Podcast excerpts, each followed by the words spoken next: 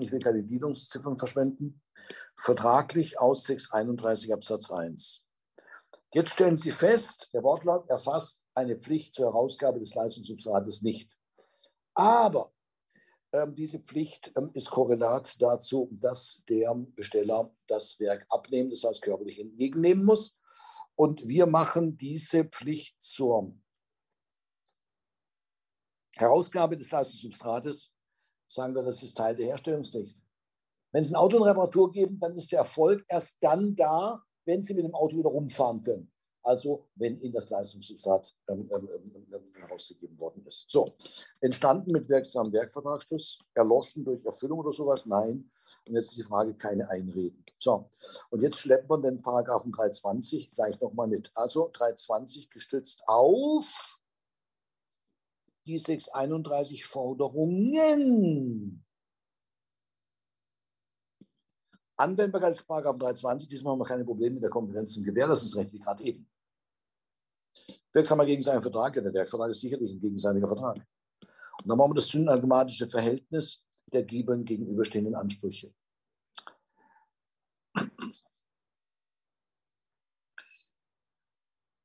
Vergütungsforderung ist sicherlich eine synalgmatische Forderung. Die Frage ist nur die Pflicht zur Herausgabe. Ist die Pflicht zur Herausgabe Pflicht zur Herausgabe als synalagmatische Pflicht? Ist das eine synalagmatische Pflicht? Zahle ich den Werklohn für die Reparatur oder etwa für die Herausgabe des reparierten Autos? Und jetzt gibt es Leute in der Literatur, die sagen, das sei eine bloße Abwicklungspflicht. Die Pflicht zur Herausgabe des ähm, Leistungssubstrates im Werkvertrag sei eine bloße Abwicklungspflicht. So wie die Pflicht zur Rückgabe der Mietsache eine bloße Abwicklungspflicht sei. Der Vermieter gibt Ihnen ja die Mietsache nicht, damit Sie ihm wieder sie zurückgeben. Und wenn sie nicht gestorben sind, dann tun sie heute noch hingeben und zurückgeben, hingeben und zurückgeben, bis sie wahnsinnig werden, bis in die fünfte Generation. Nein, der Vermieter gibt ihnen die Mietsache, damit sie den Mietzins bezahlen. Das ist die synalagmatische Leistungspflicht. Die Rückgabepflicht ist die bloße Abwicklungspflicht. Das gleiche gilt nebenbei beim Darlehen. Der Rückzahlungsanspruch im Darlehen ist nicht die Gegenleistung für die Gebrauchsgewährung, was sonst hätten wir wieder Hingabe, Rückgabe, Hingabe, Rückgabe ähm, bis zum Wahnsinn über drei äh, Generationen hinweg. Nein, die Gegenleistung ist die Zinszahlungspflicht und die Rückzahlung des gewährten Darlehens ist nur eine Abwicklungspflicht. Und so soll eben auch die Pflicht zur Herausgabe des Leistungssoziales bloße Abwicklungspflicht sein. Richtig herrschende Meinung, die Herausgabepflicht ist synalagmatische Leistungspflicht. Ich zahle den Werklohn nicht allein dafür, dass der in seinem stillen Kämmerlein da das Auto repariert, sondern dass ich dann hinterher mit dem reparierten Auto wieder rumfahren kann. Ja? Ähm, das ähm, ist Teil der Herstellungspflicht, die Herausgabe des Leistungssubstrates. Und äh, damit ist das eine synalagmatische Leistungspflicht. Jetzt kommt als nächstes die Frage synalagmatisches Verhältnis. Herausgabe 631.1, 631 neu steht im Synalagma mit 631 an mit Herausgabepflicht. 631 alt stammt aus einem anderen Reparaturauftrag und, da, und betraf ein anderes Auto. Das heißt, hier haben wir kein synagmatisches Verhältnis. Den können wir gleich mal vergessen, den 631 alt. Das ist der Unterschied zum Sukzessivlieferungsvertrag, wo wir festgestellt haben, alle Lieferungsansprüche und alle Zahlungsansprüche stehen aufgrund der Einheitlichkeit des Vertrages. Stichwort Querverstrebung sind Allagmab. Sind Allagmab. Das haben wir hier keinen einheitlichen Vertrag, sondern wir haben selbstständige Verträge, die nur durch eine ständige Geschäftsverbindung miteinander verbunden sind.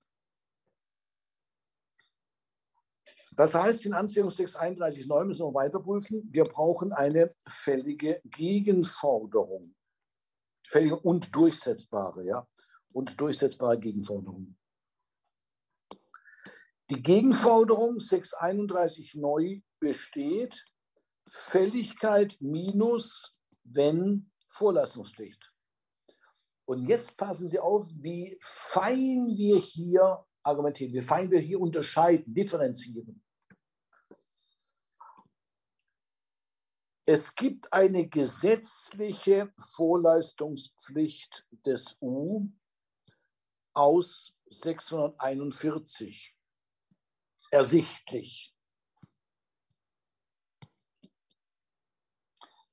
Denn schauen Sie mal, Paragraph 641, der sagt uns, der Vergütungsanspruch ist erst fällig mit der Abnahme. Hier, die Vergütung ist erst ist bei der Abnahme des Werks zu entrichten. Ja, wenn der Vergütungsanspruch die Abnahme voraussetzt, also die Fälligkeit des Vergütungsanspruchs die Abnahme voraussetzt, Abnahme ist natürlich erst dann möglich, wenn der Unternehmer das Werk erstellt hat. Das heißt, diese gesetzliche Vorleistungspflicht betrifft die Herstellung des Werkes. In Ansehung der Herstellung des Werkes, der Durchführung der Reparatur, ist also der Unternehmer in der Tat vorleistungspflichtig. Ich kann also niemals verlangen, Herstellung des Werkes zu zu gegen Zahlung der Vergütung. Das geht nicht. Ja? Jetzt geht es aber hier nicht um die Herstellung des Werkes, sondern es geht um die Herausgabe des Leistungssubstrates. Und insoweit gibt es keine gesetzliche Vorleistungspflicht. Das heißt, wir kehren zurück zum Synalagma, zum funktionellen Synalagma, bezahlen, ähm, ähm, Quatsch, herausgeben muss ich das Leistungssubstrat nur zu, um zu gegen Bezahlung des Werklohns. Aber wir haben hier eine vertraglich vereinbarte Vorleistungspflicht. Der muss die Karre erstmal rausrücken und darf zwei Wochen später erst die Rechnung stellen und damit zwar keine gesetzliche Vorleistungspflicht gegenüber ähm, äh, in Anziehung, in Anziehung der Herausgabe des Leistungsrates wohl aber eine vertraglich vereinbarte Vorleistungspflicht. So fein müssen Sie unterscheiden zwischen der Pflicht zur Herstellung und der Pflicht zur Herausgabe des Leistungssubstrates. Und damit scheidet 320 aus. In Anziehungssitz 31 alt, weil kein Synalagma. In, 31, in Anziehungssitz 31 neu gibt es zwar Synalagma, aber ähm, keine Fälligkeit, keine fällige Gegenforderung. Ergebnis 320 minus. So, dann probieren wir das mit dem römisch zweitens 273 Absatz 1, äh, nee, 369, Verzeihung. Wir wollen ja erstmal das, das handelsrechtliche Zurückbannungsrecht prüfen. Ja, 369 Absatz 1 HGB gestützt auf die 631 Forderungen. Jetzt könnte man natürlich sagen, in Anziehung 631 neu haben wir uns in Alagma, ähm, also ist 320 sowieso speziell, stimmt. Ähm, Im Übrigen müsste ja, die müssten ja diese Werklohnforderungen als Grundvoraussetzung erstmal aus einem beidseitigen Handelsgeschäft stammen. Und das ist hier nicht der Fall. Zwar ist der B ein Kaufmann, aber der U als kleiner Unternehmer, der auch nicht eingetragen ist, ist kein Kaufmann. Also so kann man dann die 369 ähm, weghauen. Damit bleibt 273 Absatz 1 gestützt auf die 631 Forderungen Anwendbarkeit der Paragraph 320 ist speziell, aber natürlich nur für die synalagmatischen, im Synalagma stehenden Leistungspflichten. Und das wäre 631 neu. Aber 631 alt, da ist dann der Weg frei für zu 73 Absatz 1. Dagegen die fehlende Fälligkeit in, in Anziehung 631 neu, die können Sie natürlich auch über 273 Absatz 1 überwinden. Der fordert ja auch eine geldfällige Gegenforderung. Ja? Also das wäre dann albern. Was das Verhältnis zu 359 HGB anbelangt, in Voraussetzungen Rechtsfolgen verschieden. Was das Verhältnis zu 73 Absatz 2 anbelangt, in Voraussetzungen verschieden. Was das Verhältnis zu 1000 ähm, gestützt auf 994 FF äh, anbelangt, der ist nötig wegen der besonderen Fälligkeitsregelung. Das erkläre ich Ihnen aber dann bitte erst im äh, Sachenrecht. Ja. Also zu 359, zu 73, 2000 besteht die Anspruchskonkurrenz. Wir haben ja, wir haben ja keinen Anspruch an Zurückweisungsrecht. Da, ähm, ähm, also die sind munter nebeneinander anwendbar. So, und dann machen wir als nächstes die Gegenseitigkeit von Forderungen. Schauen Sie mal in Wortwahlsparagrafen zu 73 an. Da steht, ähm, Sekunde,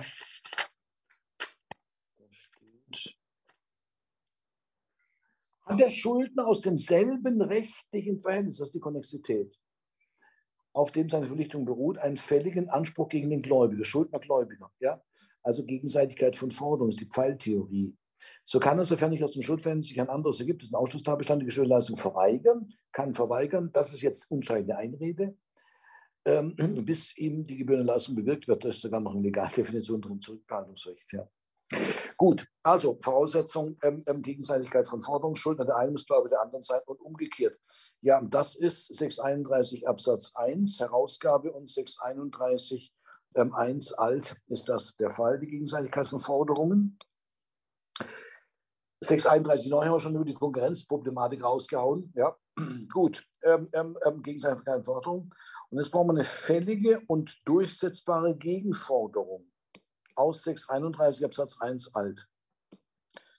631 ähm, 1 alt besteht, die Fälligkeit in Anziehung von 631 1 alt ist gegeben, weil in Anziehung von 631 alt hat er ja die Vorleistung erbracht. Er hat die Karre rausgerückt. Und die zwei Wochen sind rum in Anziehung von 631 alt, wenn der sogar schon verjährt ist. Ja. Ähm, und dann muss das ganze Ding durchsetzbar sein. Ähm, analog, Paragraph 390, steht so nicht im Wortlaut drin, erfolgt, folgt aber aus der Funktionsgleichheit von Aufrechnung und Zurückweisung. Beides dient der Sicherung der Gegenforderung.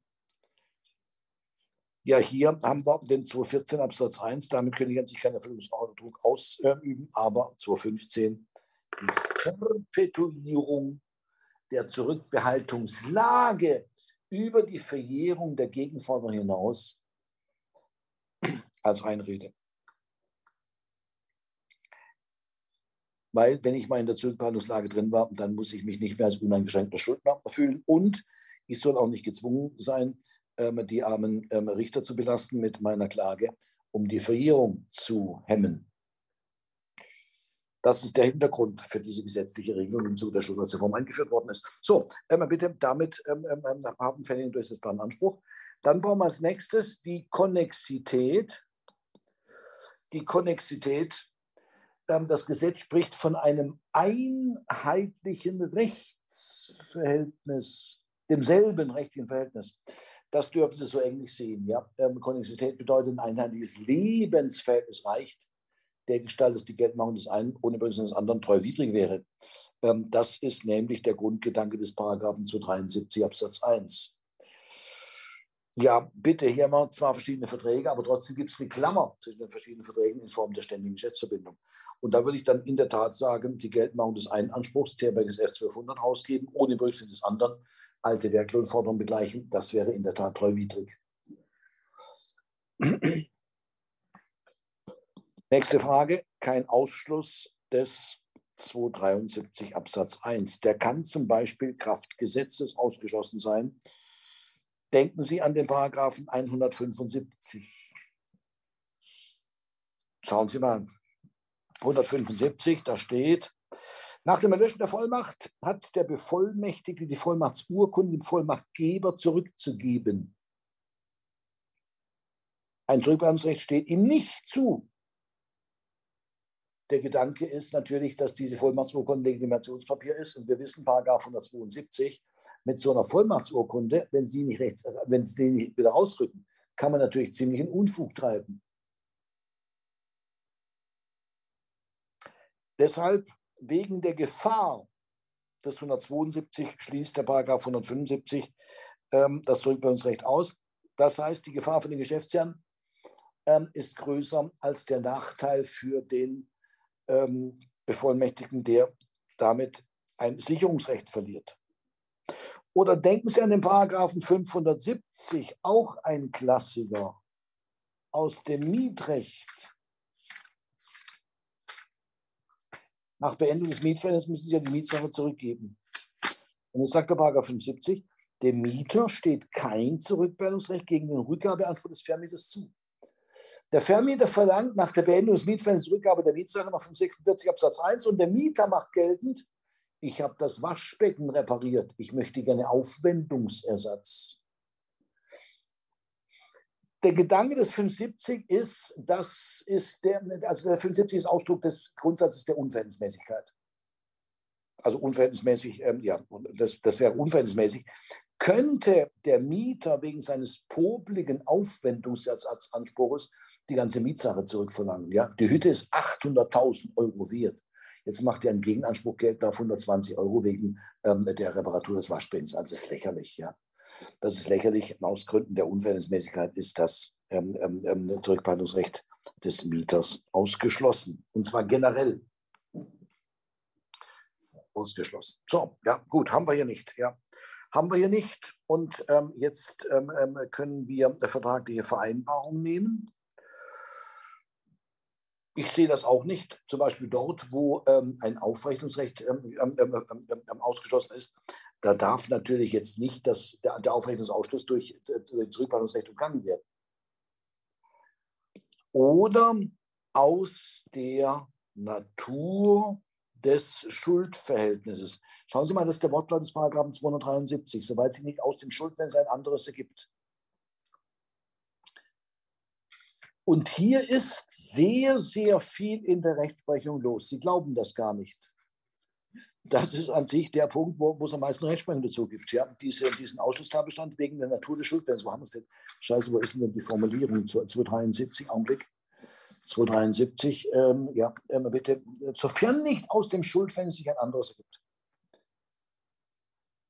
Der klassische Fall ist ähm, wegen der Besonderheit des Gegenstandes, den Sie hier zurückhalten wollen. Zum Beispiel kein Zurückbehaltungsrecht an Reisepass. Eine Entscheidung vom Landgericht Baden-Baden, da hat sich jemand im Hotel eingebunkert ist dann abends in eine Spielhütte gegangen und hat äh, sein Geld verspielt und am nächsten Tag konnte er die Hotelrechnung nicht bezahlen. Haben sie ihn rausgeschmissen, haben gesagt, aber den, den Ausweis haben sie einbehalten und sagen, komm, den kriegst du erst wieder, wenn du die Rechnung bezahlt hast. Was macht der Mann, der arme Mann in Baden-Baden? Der geht in den Kurpark, legt sich dort auf die Bank und schläft. Und jetzt kommt die Polizei vorbei und hat ihn erstmal prophylaktisch zusammengeschlagen. Und dann haben sie ihn gefragt, haben sie einen Ausweis? Er hat gesagt, ähm, ja, aber der ist leider im Hotel. Ja, mit auf die Wache. Am nächsten Morgen sind sie zum Hotel gegangen, haben sich den Ausweis zeigen lassen, war alles wieder gut. Merken Sie was? In der nächsten Nacht genau das gleiche wieder. Ohne Ausweis auf der Parkbank erwischt, werden Sie erstmal prophylaktisch zusammengeschlagen. Zumal der Ausweis, wenn ich mich recht erinnere, sogar Eigentum der Bundesrepublik Deutschland ist, der gehört Ihnen gar nicht. Ja. Schauen Sie mal rein. Ist das, gilt das eigentlich noch? Muss, muss ich gerade mal selber nachgucken. Ja, früher jedenfalls war das Eigentum der Bundesrepublik Deutschland, ja, der gehört Ihnen ja gar nicht. Ja. Also, das ist eine berühmte Entscheidungsland des Baden-Baden. Oder kein Zurückbehaltungsrecht an Tieren.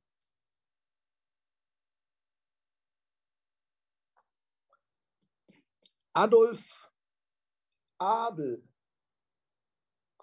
hat einen Kampfhund.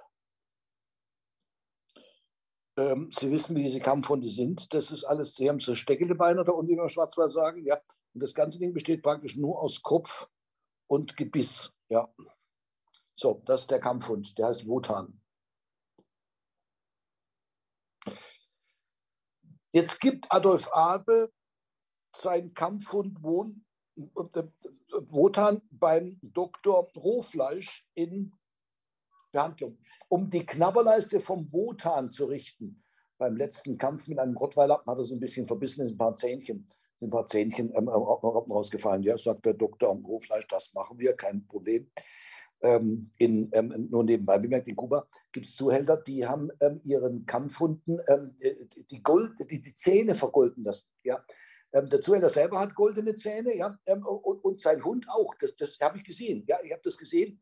Ähm, ein, ein, Kampfhund mit, mit, mit äh, komplett goldener äh, Fresse. Also überzogen halt mit Gold. Ja. Ähm, überzogen mit Gold. Das ist ein Zeichen von ähm, gesellschaftlichem Status, wenn man selber seine Zähne verunstaltet hat und die vom ähm, Kampfhund auch noch. Ja. Also unglaublich. aber da muss richtig Kohle haben. Ja. Also wenn er sich da so seine, ja, ist er wurscht jetzt. Also jedenfalls, er wird, der, der Wotan wird ähm, hier, ähm, wird jetzt die Knabberleiste wieder gerichtet.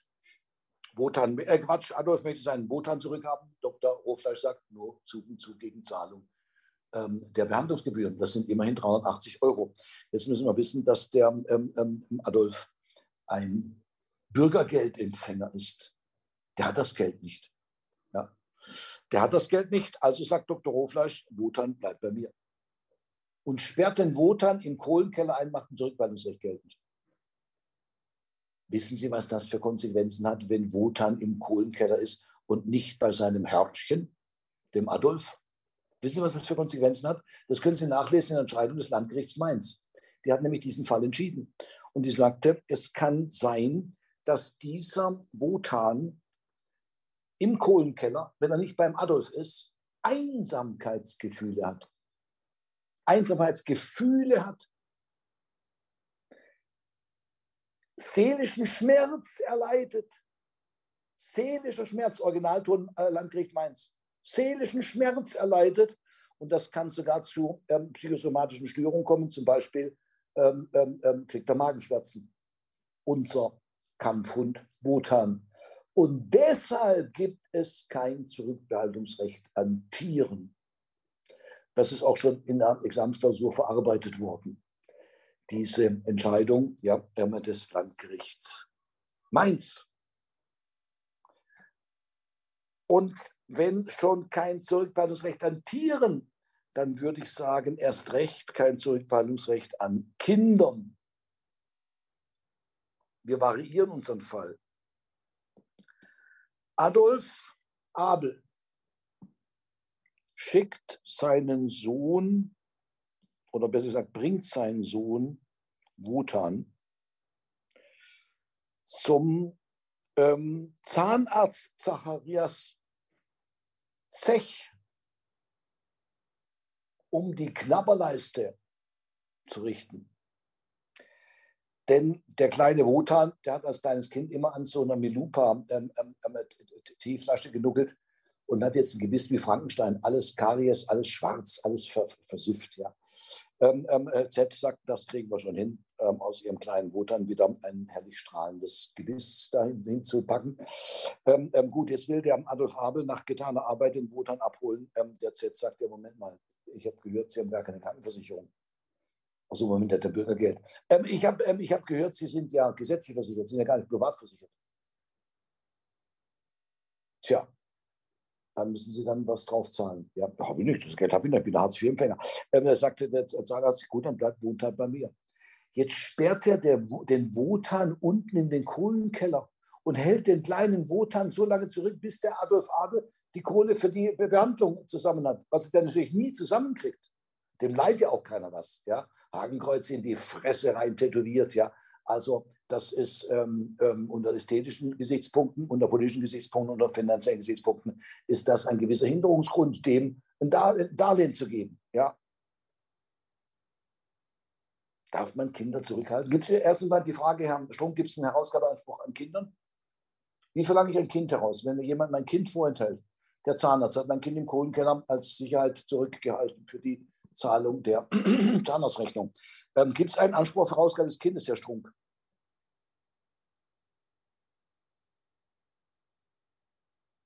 Boah, wüsste ich also auf jeden Fall keinen, denke ich mal, wo irgendwas mit Sache in dem, in dem Wortlaut steht. Also ich denke. Ja, also 1985 wäre schlecht, die, die, die, Kinder sind ja nicht ihr Eigentum. Ja. Zumal ja auch Kinder keine Sache sind, körperlicher Gegenstand. Nein, das sind kleine Lebewesen. Es gibt aber einen Anspruch, ähm, ähm, bitte, ja, es gibt einen Anspruch, das ist der 16, lassen Sie mal kurz gucken, ähm, Unterhalt 16, äh, was? 16. So nur das durch, durch, die Änderung. Aber es war das Betreuungsrecht, was da geändert worden ist. Ähm, ähm, da, 1632, schauen Sie mal. Die Personensorge umfasst das Recht, die Herausgabe des Kindes von jedem zu verlangen, der es den Eltern oder einem Elternteil widerrechtlich vorenthält. Da haben wir es. Da haben wir es der hat einen Anspruch aus 1632 Absatz 1, dass sein Sohn Wotan ähm, herausgegeben wird. Und gegen diesen, gegenüber diesem Anspruch darf der Z ähm, an Zurückplanung nicht Geld machen. Denn wenn schon ähm, ähm, ähm Kampfhunde an äh, seelischen Schmerz leiden und Einsamkeitsgefühlen bis zu ähm, psychomatischen Störungen, ähm, dann erst recht die Kinder, die von ihrem lieben Papa, ähm, dem, dem lieben Papa vorenthalten werden. Ja. So, haben wir hier einen Therberges S1200, der Einsamkeitsgefühle leidet oder seelischer Schmerz, wenn er nicht zu seinem Halter zurückkommt? Nein, haben wir natürlich nicht. Ja. Ähm, dann gibt es ähm, noch den Ausschluss, Achtung, Klein Klein BB, wegen ähm, der Eigenart des Anspruchs, den Sie hier geltend machen. Der klassische Fall, das kennen Sie vielleicht aus eigener Erfahrung, das Kind kommt abends nach Hause und sagt, Vater, wo ist das Abendessen? Stehen Sie den ganzen Tag, machen Sie nichts, diese äh, Schratzen äh, spielen mit dem Telefon rum, mittags treffen sie sich ähm, auf dem Marktplatz, ja, und abends kommen sie hungrig nach Hause und sagen, wo ist das Abendessen? Ja, benehmen sich, wie wenn sie hier im Restaurant wären. Und darauf hat der Vater schon gewartet. Der Vater sagte nämlich, Freundchen, ich habe dir heute Nachmittag gesagt, mach dich nützlich, mäh den Rasen. Sind Sie verpflichtet, den Rasen Vater zu mähen, Herr Wuppinger? Ähm, ich glaube, da gibt es irgendwie so eine Vorschrift, dass man, also dass Kinder so mithelfen, weil ich weiß gerade nicht, 16, wo. 18. 16, 16, 18. okay. Der einzige gesetzliche Dienstleister, den wir noch haben, der nicht nur in Rasenmähen, sondern auch in der Metzgerei vom Vater, ähm, ähm im Vater arbeiten, 16, 19 ist es sogar. Schauen Sie mal, Dienstleister im Haus und Geschäft. Ihr Haus und Geschäft. So, jetzt sagt der Vater, du kriegst so lange nichts zu fressen, bis er den Rasen gemäßt hat. Ja, der, der Sohnemann in der Pubertät ist stur, ähm, mäht den Rasen nicht und sagt, ich lasse mich nicht erpressen. Und wird langsam zum Suppenkasper, hungert da gemütlich vor sich hin. Geht das? Das geht natürlich nicht. Gegenüber Unterhaltsansprüchen haben Sie kein Zurückbehaltungsrecht. Die Konsequenz wäre, dass der Kater verhungert. Ähm, bitte, mir geht es aber nicht um, hier um schnöden Ausgabeanspruch, nicht um einen Unterhaltsanspruch. So, das wäre die dritte Runde. Jetzt kommt die vierte Runde. Ähm, gemäß 242 kann dieser 273 ausgeschlossen sein, wenn zum Beispiel schon eine andere Art von Sicherheit besteht. Das könnte hier ein Werkunternehmerpfandrecht sein. Das ist ähm, aber nur in Anzählung von 631 neu überhaupt denkbar, in Anzählung von 631 alt nicht oder Unverhältnismäßigkeit. Ja, das, was der 320 Absatz 2 ähm, ähm, ähm, ähm, regelt, wortwörtlich, das gilt nach dem Rechtsgedanke auch im Rahmen des Paragraphen zu 73. Das sehe ich hier alles nicht. Das sehe ich hier alles nicht. Und damit können wir festhalten, damit können wir festhalten, ähm, kein Ausschluss ist für 73 Absatz 1. Dann brauchen wir als nächstes die Geltendmachung. Hier ist unstreitig. Ja, das ist also unstreitig, das ist keine immanente Anspruchsbeschränkung, ähm, die man ausräumen muss, jedenfalls, sondern das ist eine Einrede und die Rechtsfolge ist nach 274 Zug um Zug Verurteilung. So, damit haben wir schon mal eine Einschränkung. Der B kann Herausgabe des Teerberges F1200 nur verlangen Zug um Zug gegen Zahlung von 631 alt. Im juristischen Gutachten müssen Sie jetzt noch weitere ähm, ähm, prüfen. Das wäre, schauen Sie mal, das wäre, Augenblick mal, Augenblick mal, Augenblick mal, das wäre zu 73 Absatz 2. ähm, schauen Sie mal, äh, was war das jetzt, römisch drittens oder römisch viertens? Römisch drittens, dann ist das römisch viertens. Römisch viertens zu 73 Absatz 2. Anwendbarkeit, ähm, die stehen munter nebeneinander, die zu 73 1 und 2. Warum? Weil in Voraussetzungen Rechtsfolgen äh, völlig verschieden. Und dann die Pflicht zur Herausgabe eines Gegenstandes. Das ist Sache oder Recht. Augenblick, wo ist er denn dazu? 73 Absatz 3. Ähm, ähm, jetzt Absatz 2, ja, wird also rauskommen. Das Gegenstandpflicht ist ja. Und jetzt brauchen wir, Achtung, ähm, ähm auf den, äh, äh, gut, wenn jemand fälliger Anspruch wegen Verwendung auf den Gegenstand oder wegen eines Schaden zusteht. Also brauchen wir einen Verwendungsersatzanspruch auf diesen Gegenstand. Das kann sein ein Anspruch aus Paragraph 304, das kann sein, wie wir gesehen haben, ein Anspruch aus GOA, das kann sogar sein ein Anspruch aus 994 FF. Ähm, in unserem Fall sehe ich keinen solchen Anspruch. Zumal die Verwendungen, die er getätigt hätte, wenn es welche gewesen wären, ja, die hat er ja auf ein anderes Fahrzeug gemacht, gar nicht auf das herauszugebende Fahrzeug. Ja.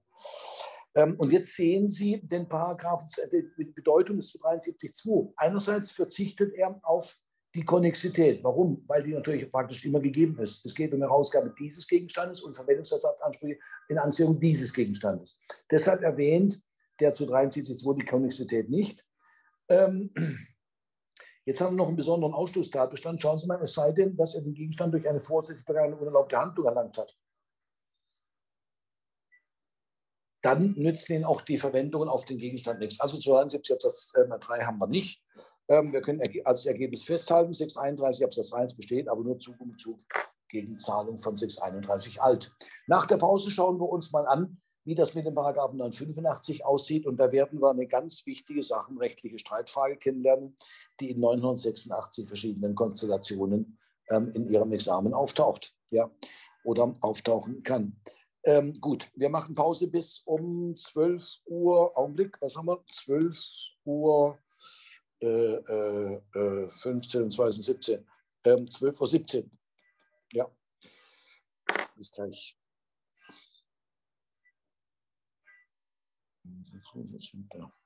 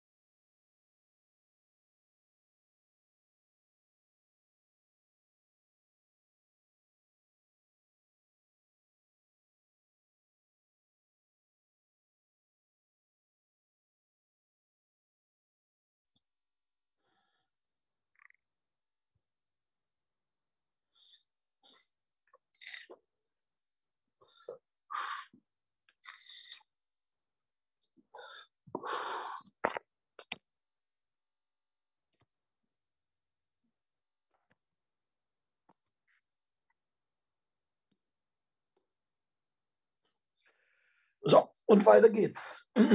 Bitte machen Sie mal die Kameras an. So, ähm, jetzt steht noch offen der Anspruch aus, das wäre der zweite Teil, ne? Zweiter Teil aus 985 und die Verteidigung gegenüber dem Paragraphen 1985. Jetzt sind wir hier ähm, im Sachenrecht. Aber das sind solche Klassiker, die darf man ruhig im Schuldrecht AT im Zusammenhang mit dem zu 73 Absatz 1 erörtern. Die erste Frage ist die Anwendbarkeit des 985. Immerhin haben wir ja einen vertraglichen Herausgabeanspruch. Verdrängt er vielleicht den 985? Das ist die berühmte Subsidiaritätslehre die sagt vertragliche und gesetzliche Ansprüche.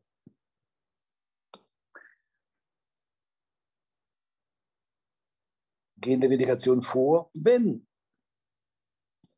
aber auch nur wenn, sie in Abwicklung eines zum Besitz berechtigenden Verhältnisses bestehen. Das ist bei gesetzlichen Ansprüchen schwer vorstellbar. Ja, ich kenne da einen, das ist die Datio Obrem 81212 Fall 2, werde ich noch zeigen. Und das soll sogar im Verhältnis zu Dritten gelten, das brauchen wir hier aber noch nicht. Nämlich dann, wenn der Dritte ähm, zunächst mal ein abgeleitetes Besitzrecht hatte, also in der Situation des abgeleiteten Besitzrechts. Das ist die Subsidiaritätslehre. Und hier haben wir einen vertraglichen Anspruch, der besteht in Abwicklung eines zum Besitzberechtigten Schuldverhältnisses, nämlich dem Werkvertrag. Und deshalb wäre hier 1985 verdrängt. Argument, die freiwillige Weggabe der Sache aufgrund eines zum besitzberechtigten Schuldverhältnisses schränke das Eigentum ein. Das ist natürlich eine furchtbare Argumentation. Ja? Denn das Eigentum als umfassendes Herrschaftsrecht, wie soll das schuldrechtlich eingeschränkt werden? Das kann schuldrechtlich gebunden werden, das Eigentum, das schon, aber doch nicht eingeschränkt der Gedanke dahinter steckt. Und insoweit, mein Gott, gibt es durchaus eine schlüssige Argumentation. Der Gedanke dahinter steckt ist, wir wollen die Folgeansprüche aus 1987 FF nicht haben, weil die könnten die vertragliche Abwicklungsregelung stören. Das ist ähm, ähm, der Gedanke, der dahinter steckt. Ja. Richtig ist es mit der herrschenden Meinung, echte Anspruchskonkurrenz ist 1985 zu einem vertraglichen Gesetz in Herausgabeansprüchen anzunehmen. Warum? Schauen Sie den Wortlaut an. Der Wortlaut des Paragraphen 986 1 Satz 1, da steht in 986 1 Satz 1, Der Besitzer kann die Herausgabe der Sache verweigern, wenn er und der mittelbare Besitzer, von dem er seinen Rechtsbesitz ableitet, dem Eigentümer gegenüber zum Besitz berechtigt ist Unterstreichen Sie mal das Wörtchen ist. Das heißt nur die gegenwärtige Besitzberechtigung aufgrund eines obligatorischen Verhältnisses, zum Beispiel Mietvertrag, schließt die Vindikation aus. Ist die aber weg, diese Besitzberechtigung, mit Beendigung des Mietvertrages, dann ist der Weg für die Vindikation frei. Ähm, wenn man der Subsidiaritätslehre folgen wollte, dann müsste man den 986 so lesen, wenn er irgendwann mal zum Besitz berechtigt war, ist 1985 ausgeschlossen. Nein, ist nur die gegenwärtige Besitzberechtigung schließt die Vindikation aus. Und andernfalls Verkümmerung der Vindikation. Schauen Sie mal, hier in Mitteleuropa werden die Sachen ja normalerweise freiwillig aufgrund eines besitzberechtigten Schuldverhältnisses äh, äh, äh, weggegeben. Miete, Pacht, Leihe, Leasing. Das heißt, für 1985 wäre praktisch nach der Solidaritätslehre nur noch Raum bei unfreiwilligem Besitzverlust. Die Sache wird geklaut. Dann haben wir aber schon einen petitorischen Anspruch nach 1007 Absatz 2. Dann bräuchten wir die Vindikation gar nicht mehr. Und die Vindikation ist nicht irgendein Anspruch, sondern der 985 werde ich Ihnen noch zeigen, das dingliche Anspruch ist das Eigentum selbst. Und das Eigentum ist die Grundlage jeder Freiheit, sagt das Bundesverfassungsgericht wie wahr. Eigentum ist die Grundlage jeder Freiheit. Eigentum ist Freiheit. Wobei natürlich die Freiheit ganz verschieden aussieht, je nachdem, ob Sie viel oder wenig Eigentum haben. Wenn Sie stolzer Eigentümer eines Zahnbürstels sind, dann ist Ihre, Ein äh, ihre Freiheit natürlich äh, sehr gering. Ja. Wenn Sie dagegen stolzer Eigentümer eines Hauses sind, dann besteht Ihre Freiheit darin, dass Sie vermieten können. Und die Freiheit der Eigentumslosen besteht darin, dass sie Miete bezahlen dürfen. Schöne Freiheit ist das. Ja. Deshalb verstehe ich Leute, die was gegen Freiheit haben. Nebenbei bemerkt auch gegen ähm, Gleichheit und die Brüderlichkeit können wir uns dann auch sparen, wenn wir erstmal die Opfer von Freiheit und Gleichheit nicht mehr haben. Ja. Gut, was soll's? Also, echte Anspruchskonkurrenz. So, das ist ein zahnrechtes Problem, die, Subsidiaritätslehre, aber das gehört hier einfach mit rein. So, dann Eigentum ähm, des, wie heißt er denn, wie heißt denn die, Eigentum des B am Terberges S1200, keine Frage. Besitz des U am Terberges S1200, auch keine Frage. Und jetzt kommt die Frage ohne Recht zum Besitz. Und jetzt könnt ihr schon mal eins merken, klare Kopfsätze. Schauen Sie mal. Denkbar wäre ein eigenes obligatorisches Besitzrecht nach 986 11 Fall 1, klare Kopfsätze, aufgrund des Werkvertrages. In der Tat ist der Werkvertrag ein Verhältnis, das den U zum Besitz berechtigt, aber eben nur so lange, wie der B nicht Herausgabe des Leistungssubstrates fordert. Genau genommen ist diese Besitzberechtigung eine nicht vindikationsausschließende Besitzberechtigung. Die entfällt nämlich sofort, wenn die Herausgabe verlangt. Im Gegensatz zum Wortlaut, der Besitzer kann die Herausgabe der Sache verweigern, wenn er oder mittelbarer Besitzer, von dem also ein Recht zum Besitz ableitet, im Eigentum zum Besitz berechtigt ist. Ähm, ähm, das ist ähm, der U eben nur so lange, wie der B nicht die Herausgabe verlangt. Ja. Also er hat Herausgabe verlangt, der ist weg. Dann könnte man denken an ein eigenes dingliches Besitzrecht, achten Sie auf den Kopfsatz, nach 986 11 Fall 1 aufgrund eines Werkunternehmerpfandrechtes. Schauen Sie mal, 631 ähm, alt, da ist das Werkunternehmerpfandrecht zunächst mal entstanden, aber mit der Rückgabe des Leistungssubstrates erloschen. Da können wir uns also nicht auf ein einzelnes Besitzrecht aufgrund eines Werkunternehmerpfandrechts berufen. Allenfalls 631 neu. Da haben wir ein Werkunternehmerpfandrecht. Nur wenn ich jetzt die Herausgabe verweigern könnte, dann würde ich ja in Widerspruch geraten zu dieser vertraglichen Vereinbarung, wonach, wonach erstmal er erstmal ähm, das Leistungssubstrat rausrücken kann, muss, bevor er die Rechnung stellen kann. Deshalb würde ich sagen, zwar entsteht das Werk unter Pfandrecht als dingliches Verwertungsrecht wichtig im Verhältnis zu anderen Gläubigern, aber es gewährt kein dingliches Besitzrecht, wenn der U, wie in unserem Fall, kraftvertragliche Vereinbarung vorlassungspflichtig ist. Und jetzt kommt der absolute Klassiker. Den haben Sie in jeder zweiten ähm, Mobiliarsachenrecht in Klausur, nämlich eigenes Besitzrecht aufgrund eines Zurückbehaltungsrechtes. Und damit sind wir bei der berühmten Frage Zurückbehaltungsrecht als Besitzrecht? Fragezeichen. Und der BGH vertritt eine recht seltsame ähm, ähm, ähm Argumentation. Der BGH sagt nämlich, ja, das Zurückbehaltungsrecht gewährt ein Besitzrecht im Sinne von 986 Begründung. Ähm, die Verteidigung gegenüber der Vindikation sei in 986 abschließend geregelt. Alles, was Sie gegen die Vindikation vorbringen, muss in den Paragraph 986 gepackt werden. Und jetzt kommt das berühmte Aber. Jetzt merkt nämlich der BGH, dass das gar nicht passt. Das Zurückbehaltungsrecht ist nämlich eine Einrede, die im Prozess nur beachtet wird, wenn man sich darauf beruft, beziehungsweise die außergerichtliche Berufung auf die Einrede zum Prozessstoff gemacht worden ist. Demgegenüber ist Paragraph 986 ein Ausschlusstatbestand, also Einwendung von Amts wegen zu berücksichtigen. Das passt schon mal nicht. Im Übrigen führt ja ähm, die Berufung auf den Paragraph 73 nach 274 zu, zu einer Zug- und Zugverurteilung, während der Paragraph 986 zur Abweisung der Klage führt. Merken Sie was? der BGH presst den 273 Absatz 1 in 986 rein, äh, merkt, dass das nicht passt und holt die Rechtsfolgen aus dem 273 beziehungsweise aus dem Paragraphen 274. Ja, wenn das so ist, dann lasse ich das halt, um Gottes Willen. Was soll denn das?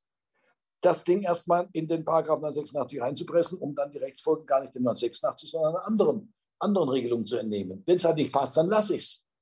Und deshalb richtig ist die herrschende Literatur. Und es gibt, glaube ich, nur noch einen einzigen, der dem BGH folgt mit seiner komischen Strategie. Das ist ein Herr Rousseau. Und ich glaube neuerdings sogar ähm, der Anwaltskommentar, der früher im Nomus Verlag erschienen ist, der ist immer noch im Nomus Verlag, aber der Nomus Verlag ist mittlerweile vom CAB Verlag geschluckt worden. Das ist offenbar auch einer, der gerne zitiert werden will und deshalb vertritt er exotische Auffassungen. Ja. Aber die gesamte Literatur hat völlig recht. Die sagt, nein, das Zurückbehaltungsrecht ist kein Besitzrecht. Argument unterschiedlicher Charakter, formales Argument. 986 ist Einwendung und 273 gewährt eine Einrede. Das passt schon mal nicht zusammen. Und die unterschiedliche Funktion. Das Besitzrecht gewährt ein Herrschaftsrecht. Wenn Sie eine Kuh mieten, dann dürfen Sie am Sonntag mit der Kuh in die Kirche reiten. Wenn Sie dagegen nur ein Zurückbehaltungsrecht an einer Kuh haben, weil Sie die Kuh gefüttert haben und deshalb haben Sie Verwendungsersatzansprüche nach 1000 gestützt auf 994 FF, dann dürfen Sie die Kuh zwar zurückhalten als Sicherheit, aber Sie dürfen mit der Kuh nicht am, am, am Sonntag in die Kirche reiten. Merken Sie was? Das Zurückbehaltungsrecht ist Sicherungsrecht, das Besitzrecht dagegen ein Herrschaftsrecht, das mich zur Benutzung der Sache berechtigt. Das passt doch nie und nimmer zusammen, macht aber nichts.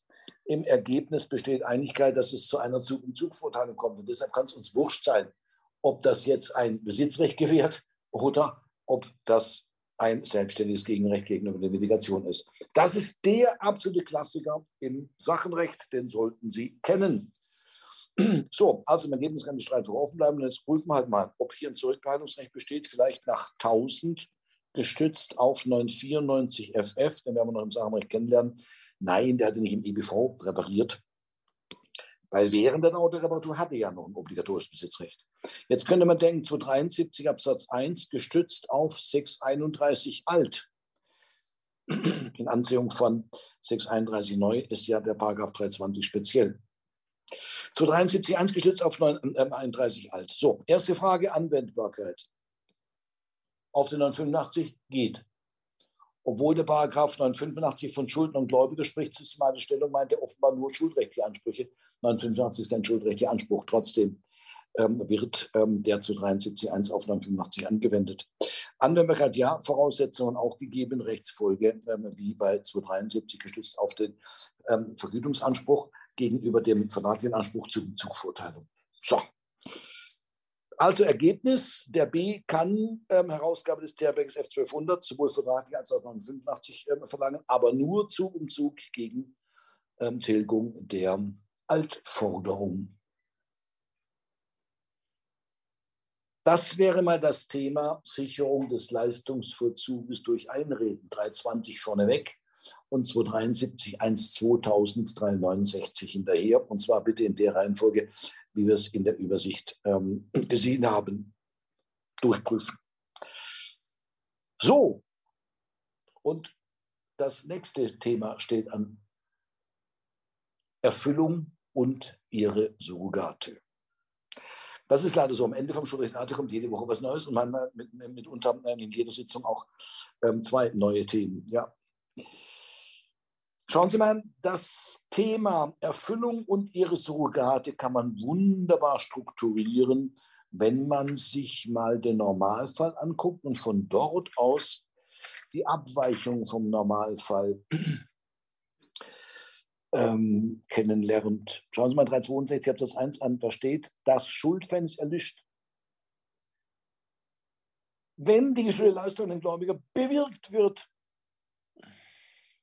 das Schuldfans meint natürlich Schuldfans im engeren Sinne. Wenn Sie einen Kaufpreis zahlen, dann erlischt nicht der Kaufvertrag, um Gottes Willen, sondern die Kaufpreisforderung erlischt aus 433 Absatz 2.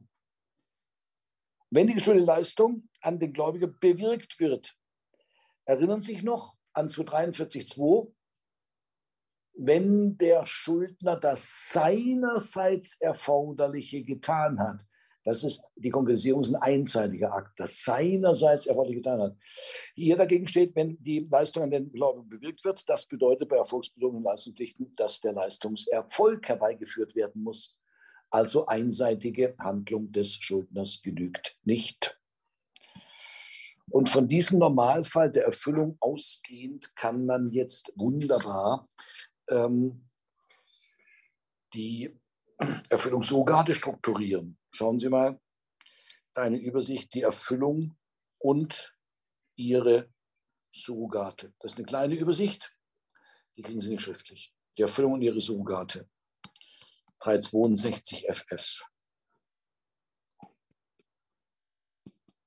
Die geschuldete Leistung muss bewirkt worden sein. Das ist mehr als die letzte geschuldete Leistungshandlung. Die reicht für die Konkretisierung, vielleicht auch noch für einen anderen Verzug, aber nicht für den Erfüllungserfolg. Beziehungsweise die Erfüllung. So, die geschuldete Leistung bewirkt worden sein. Schauen Sie mal römisch erstens, Normalfall 362 Absatz 1. Sie schulden Übereignung und Übergabe eines Pferdes und übereignen und übergeben das Pferd. Und jetzt kommen wir zu den Abweichungen in gegenständlicher Hinsicht. Und Sie wissen, Gegenstand ist der Oberbegriff für Sache und Recht. Abweichung in gegenständlicher Hinsicht. Da haben wir zunächst mal den Paragraphen 364 Absatz 1. Schauen Sie mal das Schuldverhältnis, wie der gemeinte Schuldverhältnis im engeren Sinne, erlischt, wenn der Gläubige eine andere als die Leistung an Erfüllung statt annimmt. Statt dem Pferd wird ihm ein Auto angeboten und er nimmt das Auto an. Dann erlischt mit der Übereignung des Autos das Schuldverhältnis nach 364 Absatz 1 sofort mit der Übereignung des Autos. Das ist die Leistung Erfüllung statt.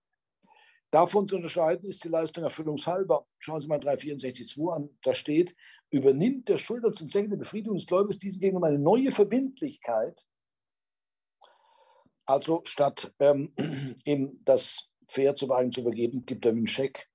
So ist, damit er sich ein anderes Pferd kaufen kann, so ist im Zweifel, im Zweifel klingt nach verdammt nach einer Auslegungsregel, nicht anzunehmen, dass er die Verbindlichkeit in Erfüllung statt übernimmt. Klar, ich werde nicht das Tilgungsrisiko in Anziehung der einen Forderung ersetzen durch das Tilgungsrisiko in Anziehung der anderen Forderung. Das ist eine negative Auslegungsregel. Mehr ist das nicht. Eine negative Auslegungsregel sogar noch. Aber was heißt das positiv? Wenn es also keine Leistung nach Erfüllung statt ist, wenn ich einen Wechsel oder einen Scheck hingebe, was ist dann? Das ist dann eine Leistung erfüllungshalber. Und bei der Leistung erfüllungshalber ist es so, dass mit der Hingabe des Ersatzgegenstandes noch nicht das Schuldverhältnis erlischt, sondern erst, wenn ich aus dem Ersatzgegenstand, zum Beispiel im Wechsel, Befriedigung erlangt habe, den Wechsel eingelöst habe oder den Scheck. Also nirgends im Gesetz steht, was positive Leistung, an, ähm, äh, Leistung erfüllungshalber ist. Wir haben nur eine negative Auslegungsregel. Und deshalb ähm, ist auch schwierig zu sagen, der Anspruch erlischt nach 364 Absatz 2. Nee, wieso der Anspruch nach einer negativen Ausschluss, äh, negativen, einer negativen Auslegungsregel erlöschen, ja, die dann nicht mal besagt, was das positiv ist. Das werden wir uns dann mal angucken anhand des Falles 19, die Anatomie der Leistung erfüllungshalber. Ähm, ähm, bitte, ähm, wenn Sie das in Lehrbüchern nachlesen wollen, dann werden Sie relativ schnell scheitern. Die bleiben nämlich alle an der Oberfläche. Und es gibt zwei Möglichkeiten. Entweder man macht das so wie in Lehrbüchern dargestellt und rauscht oberflächlich drüber weg, oder man schaut sich mal die Struktur an. Dann wird es schwer. Dann wird es richtig schwer, ähm, wenn man da mal ein bisschen tiefer einsteigt. Und, ähm, aber mein Gott, wollen Sie es verstehen, wollen Sie es nicht verstehen? Ja, wenn Sie es verstehen wollen, müssen Sie tiefer einsteigen. Und das werde ich mal zeigen anhand des Falles 19. Da kann man auch sehr viel allgemein fürs BGB lernen. Und deshalb machen wir das auch mal. So, die Leistung muss bewegt worden sein. So, ähm, und jetzt Achtung an den Gläubiger. So steht es ja in 362 Absatz 1 ein. Der Schuldner liegt, wenn die Leistung an den Gläubiger bewirkt wird. An den Gläubiger. Normalfall 362 Absatz 1. Was ist, wenn auf Seiten des Gläubigen ein Vertreter tätig wird? Ja, der Vertreter ist natürlich kein Dritter, um Gottes Willen. Sie wissen ja, dass alles am Vertreter vorbeirauscht äh, und direkt den Geschäftsherrn trifft, was die Rechtsfolgen anbelangt. So, Normalfall 362 Absatz 1. Und jetzt haben wir die Abweichung jetzt in persönlicher Hinsicht. Schauen Sie mal, Leistung an Dritte kann befreiende Wirkung haben. Die Leistung an Dritte kann befreiende Wirkung haben. Und da gibt es drei Tatbestände.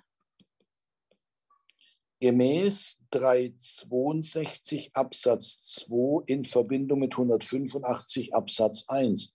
Schauen Sie mal den 362 2 an. Da steht, wird an, wird an einen Dritten zum Zwecke der Erfüllung geleistet. So finde die Vorschrift 85 Anwendung. Das heißt, das hat Erfüllungswirkung, wenn der Gläubiger mit dieser Leistungsbewirkung an den Dritten einverstanden ist. Also gemäß 362, 585 Absatz 1 aufgrund einer sogenannten Empfangsermächtigung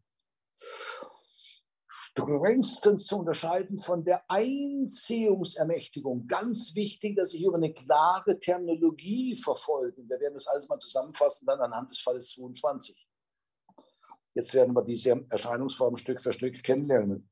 Gemäß 362 in 185 Absatz 1 aufgrund einer Empfangsermächtigung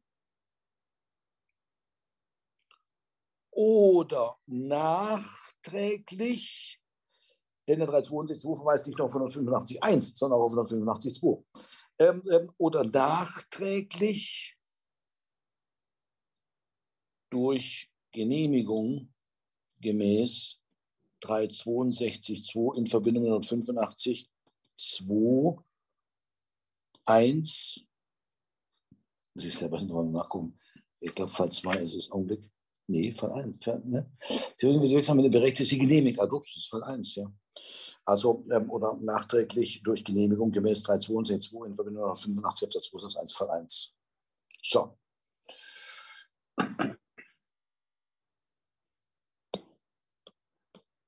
Aufgrund gesetzlicher das ist alles Rechtsgeschäft also sowohl die Genehmigung als auch die ähm, ähm, ähm, Einwilligung.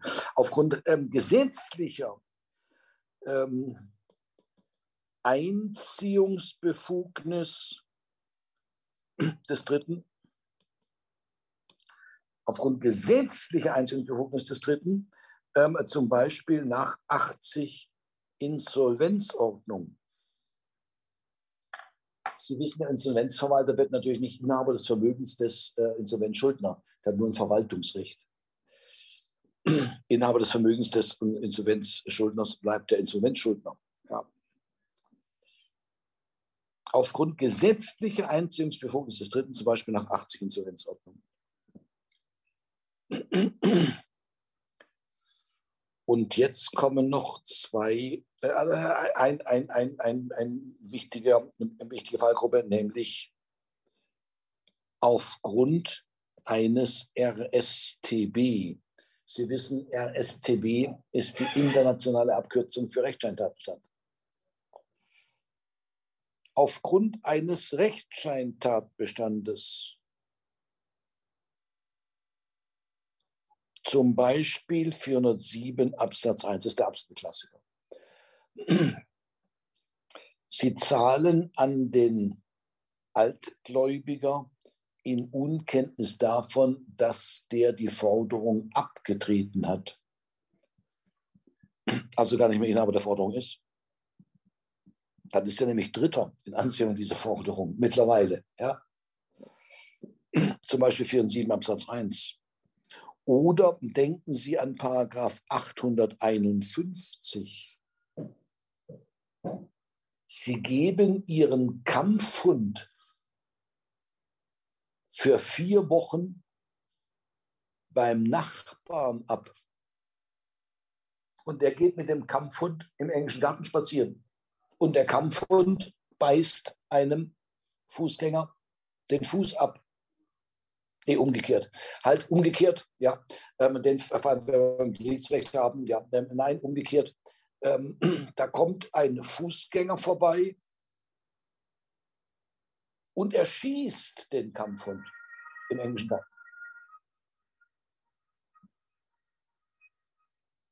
Begründung, er habe ihn blöd angeguckt. Also hat ihn prophylaktisch erschossen. Wenn Sie Kampfhund erschießen, das ist Sachbeschädigung.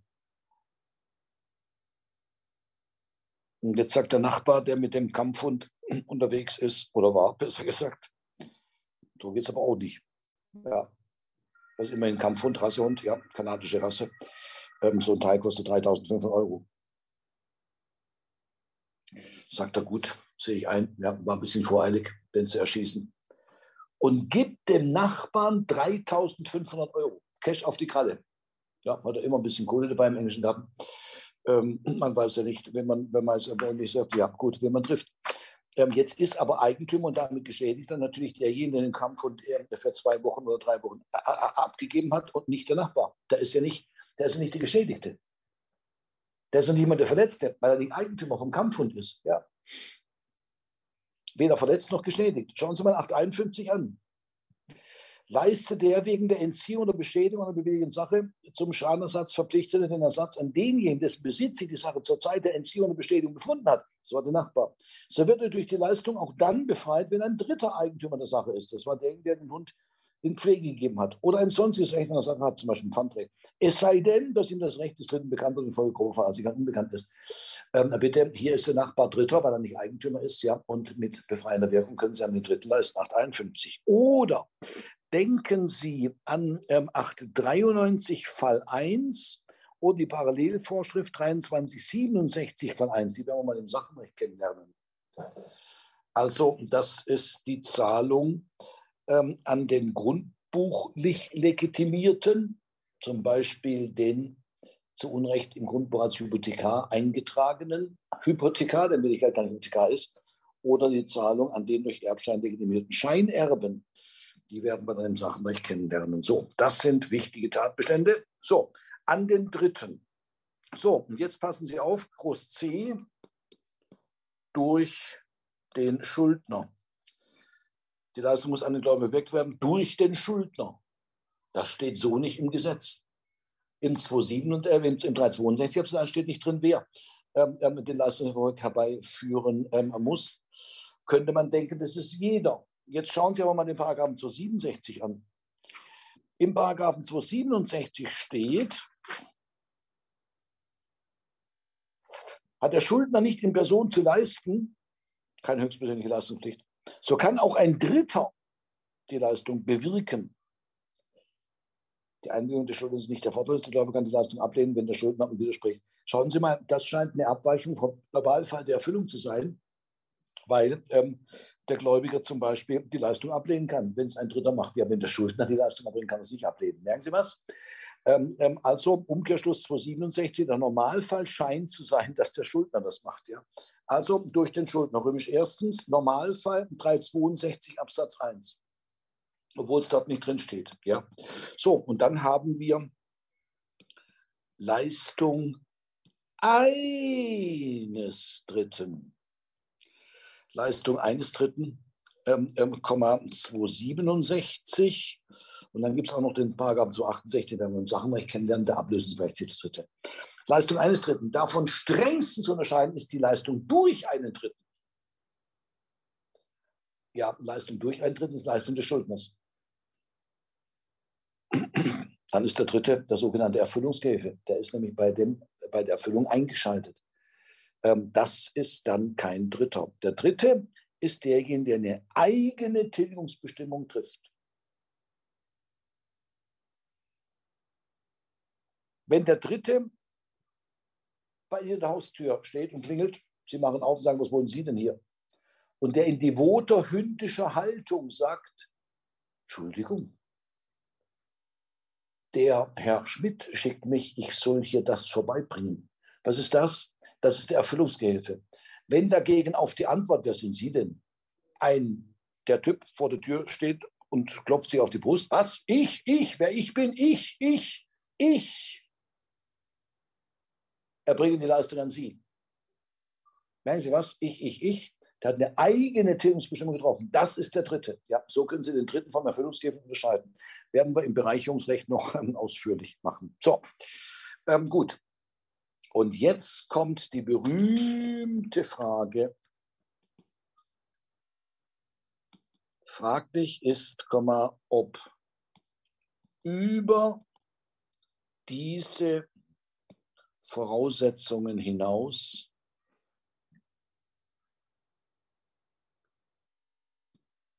noch ein weiteres, Klammer auf, subjektives, in der Regel, gut, aber es ist eben nicht nur, ja, lassen wir es draußen, ein weiteres, ein weiteres Erfordernis, Erfordernis nötig ist.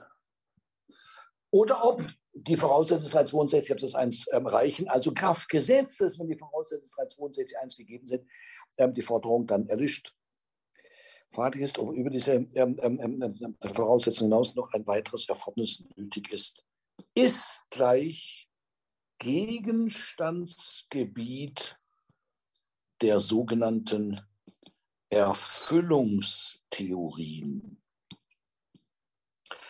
Gegenstand der Erfüllungstheorien, vielleicht schon mal gehört, Vertragstheorie, Zweckvereinbarungslehre, Theorie der Finanzleistungsbewirkung, Theorie der, was, Moment, was, es fällt mir die herrschende Meinung nicht mehr ein. Ähm, Theorie der realen Leistungsbewirkung, jetzt habe ich es, ja. Also von der Vertragstheorie zur Zweckvereinbarungslehre bis zur finalen Theorie der Finanzleistungsbewirkung und die Theorie von der realen Leistungsbewirkung. So, jetzt dürfen Sie natürlich im Normalfall diese Theorie nicht rausholen, um Gottes Willen. Ja? Ähm, deshalb ähm, kleiner Hinweis.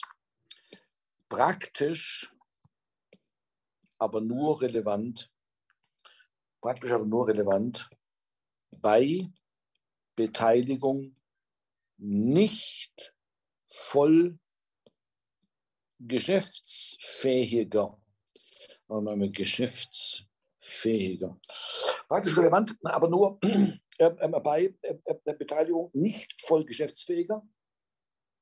Weil die könnten zum Beispiel einen begleitenden Vertrag nicht schließen, weil nicht direkt vorteilhaft ist. Denn äh, Leistungserfolg herbeiführen können sie vielleicht schon, weil die Herbeiführung des Leistungserfolgs für sich betrachtet lediglich recht vorteilhaft ist. Wenn jetzt ohne weiteres Erfordernis Kraft Gesetzes die Verbindlichkeit erlöschen würde, ja, ähm, dann wäre der Minderjährige um seinen Anspruch gebracht. Auch nicht schön, ja. So, also praktisch aber nur bedeutsam ähm, ähm, bei Beteiligung nicht voll geschäftsfähiger, Komma, bei Irrtums- oder dissensbehafteter Zuwendungen. Bei Irrtums- oder dissensbehafteter Zuwendungen. Wer glaubt, eine Darlehensforderung zurückzuzahlen, in Wirklichkeit sieht das nach außen so aus, als ob er eine Mitschuld getilgt hätte, die wollte aber gar nicht tilgen. Ja, weil das Darlehen war ihm wichtiger, das erstmal aus, aus, vom Hals zu haben. Ja. Ähm, äh, so gut, im Augenblick bei, bei praktisch, bei nicht voll geschäftsfähiger bei Erstungsdienstbeamten Zuwendungen und bei sogenannten negativen und bei sogenannten negativen Tilgungsbestimmungen. Und bei sogenannten negativen Tilgungsbestimmungen, dass also ähm, diese Zahlung keine Erfüllungswirkung haben soll. Sie wird gezahlt zum, zum, zum, zum Zwecke der Abwendung der Zwangsverstreckung, ohne Anerkennung einer Restpflicht. So, das ist ähm, Gegenstandsgebiet des Falles 18. Die ähm, Abweichung von dem Normalfall der Fälle in gegenständlicher Hinsicht, das schauen wir uns an anhand des Falles 19. Und die Drittleistung, wie gesagt, im Bereicherungsrecht 268 im Sachenrecht. Ja. Also im jeweiligen Sachzusammenhang. So, und jetzt kommt ähm, Groß E, Rechtsfolge das Schuldverhältnis im engeren Sinne, nur das einzelne Forderungsrecht, nicht der ganze Kaufvertrag, ähm, das Schuldverhältnis im engeren Sinne erlischt gemäß 362 Absatz 1. Wenn Sie eine Abweichung vom Normalfall der Erfüllung haben, ja, dann ähm, Punkt, Punkt, Punkt, ja, bei der Leistungserfüllung statt, erlischt nach 364 Absatz 1. Steht sogar im Gesetz. Schön.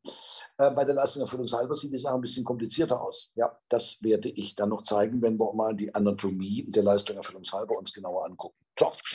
Ähm, das als kleine Vorbemerkung und ähm, wir werden dann anhand des Falles 18 der Erfüllungsverlagstheorie kennenlernen, weil da ein Minderjähriger beteiligt ist äh, bei der ganzen Angelegenheit.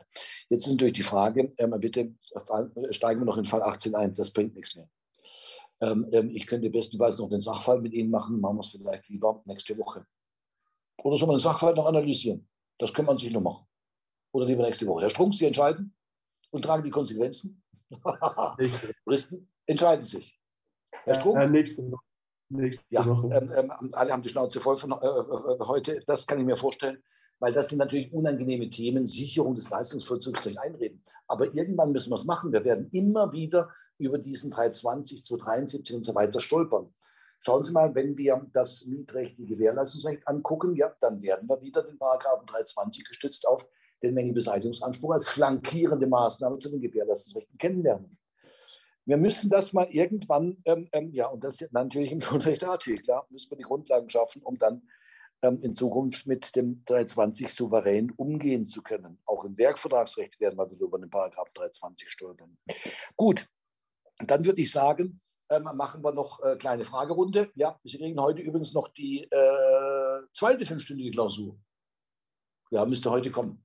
Im Rhythmus sind wir dann, zwei Wochen Rhythmus. Ja, die zweite fünfstündige Klausur. Ähm, gut, kommt doch. Ähm, ähm, ja, Fragen. Herr Kern, Entschuldigung, nicht nächste Woche, am Freitag, oder? Hm. Oder bin ich jetzt? Ja, stimmt, am Freitag, um Gottes Willen. Okay, nee, ich dachte nur, ich hätte irgendwas. Okay. Nee, nee, nee, nee, das, da haben Sie völlig recht hier. Ich bin immer noch in diesem Wochenrhythmus, ja. Ähm, nein, wir haben ja zwei Termine in der Woche, richtig, am Freitag, ja. Dann? Freitag ist man Fall 18, 19 und vielleicht sogar 20 schaffen. Wir sind gut im Rennen, ja. Wir sind gut im Rennen. Ähm, kann mir noch jemand, ich kann mich nicht mehr daran erinnern, kann mir noch jemand sagen, wann wir Weihnachtsferien haben? Das haben wir da irgendwann mal festgelegt, oder nicht? Frau Richter, Bitte was? 10. Januar, glaube ich, hatten wir gesagt. Von wann bis wann? Äh, wahrscheinlich, also nicht von diesem, sondern von nächsten Freitag. Das ist ja der Freitag vor Weihnachten. Der ja, 22. Also der letzte, Termin, der letzte Termin wäre, wäre der 22. dann. Ah, perfekt, 22.12. Glaube ich. Bis? Und der erste wäre dann der, äh, Moment, ähm, am, am 10. glaube ich. Ja. 10.01.2024. Ja. Gut, ähm, ja, dann, ähm, das ja der erste, der erste Termin wieder. Ja, genau. Gut, ähm, ja, das ist, ähm, da kann man sich schon mal ein bisschen erholen. Und ähm, wir liegen gut im Rennen, also ähm, alles bestens. Gut, jetzt weiß ich das, weil ich habe das vergessen hier. Was, nicht, dass ich wieder was Neues sage, ja, alle zwei Wochen. Und Sie haben schon gebucht, müssen Sie umbuchen und 1000 Euro Steuern und Gebühren bezahlen obwohl die Fluggesellschaften nicht viel besser sind als die Postbank. Ja. Ähm, ich würde ja das Ganze, äh, zum Beispiel Postbank für 1 Euro würde ich an Amazon verkaufen, so und die das machen. Ja. Ähm, also die Deutsche Bank kann das offenbar nicht. Ja. Und das gleiche gilt für die Fluggesellschaften, die sind sowas von unverschämt. Ein Euro. Und dann macht Amazon das. Die können das. Ja, die können das. Die Bahn gleich mit. Auch die ganze Bahn würde ich an Amazon verkaufen. Ähm, für ein Euro. Und dann sagt Amazon völlig zu Recht, legt noch 50 Milliarden drauf, ähm, damit wir das Schienennetz äh, restaurieren können und dann nehme ich den Dreck. Ja, ja wäre besser. Dann wird es wahrscheinlich funktionieren. Ja. Und die ähm, Geschäftsleitung der BRD, die wird dann auch noch ersetzt durch Amazon. Ja, aber so weit sind wir noch nicht. Das ist ja der Traum von Friedrich Engels gewesen, ja, dass aus einer Herrschaft über Person eine Verwaltung von Sachen wird.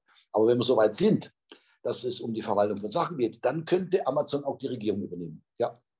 Aber so weit sind wir noch nicht. Da müssen wir schon noch grundlegend was ändern und dann bleibt vielleicht auch von Amazon nichts mehr übrig. Wer weiß. Herr Höcher, lenken Sie nicht ab. Fragen. Ich habe keine Frage. Alles gut, perfekt. Ähm, ähm, nächste Frage. Äh, beziehungsweise ja, überhaupt. Herr Kern, ja. ich hätte eine Frage und zwar, was steht denn bei D ist gleich Gegenstandsgebiet der? Erfüllungstheorien. Okay, danke. Gegenstandsgebiet der sogenannten Erfüllungstheorien.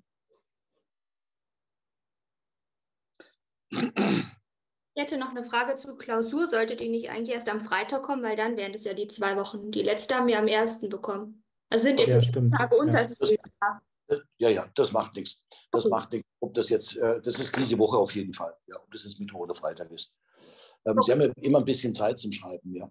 Ja, ja gut. Ja, ja, gut. Also dann ist, ist glaube ich, wurscht. Jetzt habe ich sie rausgehauen. Ich muss das endlich mal aufschreiben, damit ich nicht, äh, damit ich diesen äh, Zwei-Wochen-Rhythmus da einhalten kann. Ähm, gut, okay. Ähm, nächste Frage. Ähm, ich hätte noch eine Frage zu den Sukze äh, Sukzessivlieferverträgen. Und zwar ja. werden die ja teilweise den Dauerschuldverhältnissen ähnlich behandelt oder gleichgestellt. Ähm, könnte man auch diskutieren, ob dementsprechend ein Rückschritt von Sukzessivlieferungsverträgen ausgeschlossen ist, beziehungsweise ob eine Anfechtung nur Wirkung ex nunc hätte oder wäre das eigentlich abwegig? Also in erster Linie ähm, geht es ähm, bei der Gleichstellung mit Dauerschuldverhältnissen um die Vertragsbeendigung für die Zukunft. Ja, das ist die Sachfrage, die dahinter steckt. Denn wir haben ja gesehen, die Unterscheidung zwischen Ratenlieferungsvertrag, der kein Dauerschuldverhältnis ist, und Dauerlieferungsvertrag, der ein Dauerschuldverhältnis ist oder zumindest wie ein Dauerschuldverhältnis behandelt wird. Die Sachfrage, die dahinter steckt, ähm, ist die Beendigung. Für die Leistungsstörung brauchen wir das nicht. Jetzt ist natürlich eine ganz andere Frage, ob man auf den ähm, Sukzessivlieferungsvertrag in Form des Dauerlieferungsvertrages, dauernde Leistungsanspannung, erhöhte Loyalitätspflichten und so weiter, ob man da diese Grundsätze des Dauerschuldverhältnisses anwendet, Beschränkung der Nichtigkeitsfolgen bei in Verzug gesetzten Dauerschuldverhältnissen zum Beispiel, macht man nicht. Klare ähm, ähm, Ansage macht man nicht. Man macht es nicht mal beim Mietvertrag. Denn schauen Sie, beim Arbeits, äh, wenn es um die Beschränkung der Nichtigkeitsfolgen geht, ähm, Im Arbeitsrecht geht es um Arbeitnehmerschutz und um Abwicklungsschwierigkeiten. Im Gesellschaftsrecht geht es um Gläubigerschutz und Abwicklungsschwierigkeiten. Ähm, Im Mietrecht ähm, nimmt man die Abwicklungsschwierigkeiten hin. Im Arbeitsrecht, im Gesellschaftsrecht nicht. Wenn man es nicht mal beim Mietvertrag macht, dann erst recht nicht bei Kaufverträgen oder Werklieferungsverträgen oder Werkverträgen, die abweichend vom Normalfall nicht auf einen einmaligen Leistungsaustausch gerichtet sind. Also ich würde das verneinen. Das ist natürlich ein gewaltiger Eingriff, ähm, wenn ich zum Beispiel sage, Beschränkung der Nichtigkeitsfolgen äh, bei verzugesetzten Dauerschuldverhältnissen Arbeit und Gesellschaft. Das ist eine gewaltige Einschränkung, die darf ich beim Sukzessivlieferungsvertrag nicht machen. Einverstanden? Ähm, ja, klar, also ich, ich dachte es mir auch schon, aber ich wollte nochmal nachfragen, zumindest auch ja, ja. beim, also ich ich mir auch sicher, das beim Rücktritt, weil ja 314 angewendet werden würde und ob man dann überlegen könnte, ob es eine Sperrwirkung entfaltet, aber an sich ergibt schon Sinn, dass man einfach das nur in Ansehung von 314 da diskutiert. Ja, ähm, weil ja, wie gesagt, die Interessenlage ist, ist eine andere. Arbeitnehmerschutz ist natürlich eine gewaltige Angelegenheit. Schauen Sie mal, das werden Sie im Arbeitsrecht kennenlernen. Wenn Sie jemanden rückwirkend, wenn Sie rückwirkend ähm, den Arbeitsvertrag nichtig machen, ja, dann müsste das ganze Zeug nach 812 ähm, ähm, abgewickelt werden. Das hätte verheerende Folgen. Wenn der Arbeitnehmer ein halbes Jahr lang krank war, dann hat er nicht gearbeitet. Diese ganzen ähm, ähm, lohnerhaltenden Normen ähm, im Arbeitsrecht, die würden dadurch alle ausgehebelt werden. Der müsste den gesamten Lohn zurückzahlen, der Mann wäre ruiniert. Denn Sie wissen, in der Bürgergesellschaft kriegt der Prolet genauso viel, wie zu seiner Reproduktion erforderlich ist. Da gibt es natürlich einen moralischen Anteil. Mittlerweile gehört zur Reproduktion eines Proleten auch ein Flachbildschirmfernseher. Das war im Jahre 1910 noch nicht der Fall. Ja. Ähm, da, aber das ist der moralische Anteil. Aber wenn jetzt das alles rückwirkend wieder zurückgezahlt werden müsste, der Prolet ruiniert, das können Sie nicht machen. Beim Kaufvertrag, mein Gott, da kann man doch das rückabwickeln. Beim Mietvertrag übrigens auch, ja. Ähm, also diese ganzen ähm, Begründungszusammenhänge für eine Beschränkung der Nichtigkeitsfolgen bei den vorzugesetzten Tauschverhältnissen, die passen in der Tat nur für Arbeitsverträge und Gesellschaftsverträge. Im Übrigen lässt man die Finger davon. Ja. Okay, alles klar, vielen Dank. Ja, Im Kaufvertrag geht es nicht um die materielle Existenz des Käufers, ja, wenn das rückabgewickelt wird, mein Gott. Ähm, Im Arbeitsrecht aber schon. Ja. Gut, nächste Frage.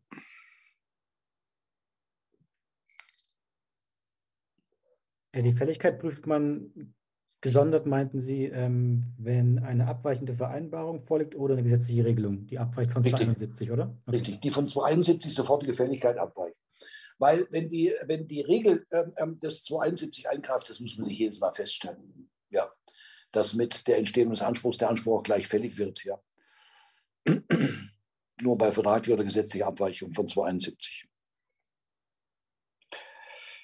Wobei im Rahmen des ähm, 320, ja gut, das ist da haben wir ja die Vorleistungspflicht, die schiebt ja die Fälligkeit nach hinten. Ja, ja da muss man es positiv prüfen. Da muss man es positiv prüfen, ähm, fällige Gegenforderungen, wobei es natürlich praktisch relevant wird, nur äh, natürlich auch wieder in den Fällen, wo das verschoben ist. Ja. Aber prüfen tun wir es trotzdem im Rahmen von Sekundäransprüchen. Aber beim Primäranspruch prüft man es normalerweise nicht. Das heißt normalerweise, man prüft es nicht, wenn der Regelfall gegeben ist. So, nächste Frage.